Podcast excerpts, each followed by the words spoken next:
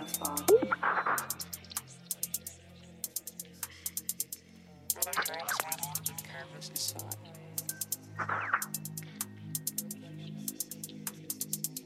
Renewing the soul in harmony and bliss.